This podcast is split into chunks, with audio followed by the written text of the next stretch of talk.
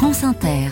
Le temps des séries. Bonjour Benoît Lagan. Bonjour Ali, bonjour Marion. Ce matin, vous rendez hommage à une légende de l'histoire des séries et notamment des séries des années 80. Oui, il y a un mois, le 20 août dernier, David Jacobs s'est éteint. Son nom ne vous dit peut-être pas grand-chose et pourtant, il est à l'origine de deux séries cultes. Il est le créateur d'une série dont le générique commence par une intro, comme vous l'entendez ici, qui pourrait être celle d'un jeu télé des années 80. C'était en 1978, il y a 45 ans. Chez nous, la série arrive sur TF1 en janvier 81, sur un air musical différent, une chanson où il est question d'une ville où l'on glorifie la loi du plus fort et où on ne redoute que la mort. Vous avez bien évidemment reconnu Dallas Effectivement, après une mini-série en 5 parties au printemps 78, Dallas revient le 23 septembre de la même année pour une saison entière de 24 épisodes. Les Ewing et leur ultra-libéralisme deviennent alors incontournables.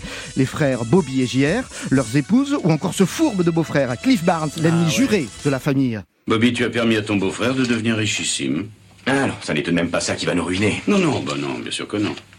Cela dit, le terrain est plutôt intéressant et au prix actuel, vous vous ferez une petite fortune.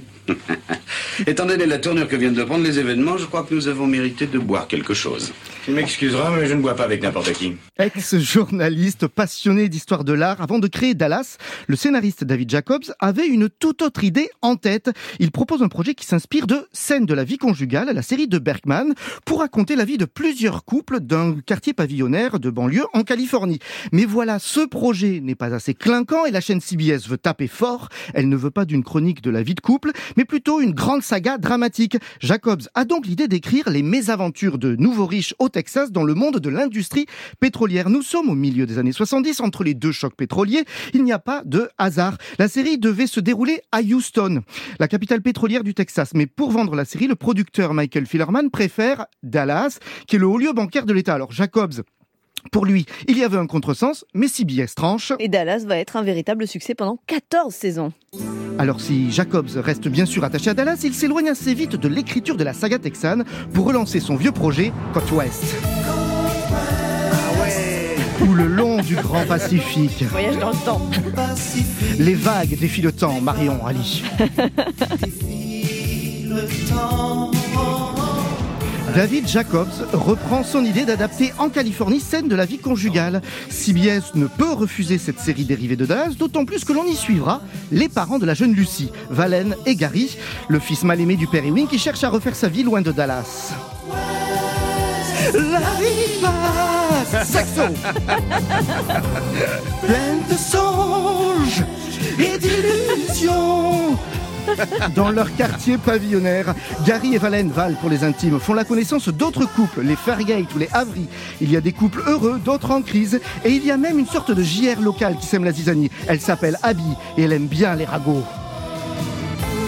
God West Allez, je sais que vous pouvez chanter. Mais je refuse catégoriquement. Val, j'ai fui pendant toute ma vie, il faut que je m'arrête un moment. Non, mais cette maison. Mais c'est cet endroit. Je... Oh, je ne sais pas. Allons, Valène, c'est...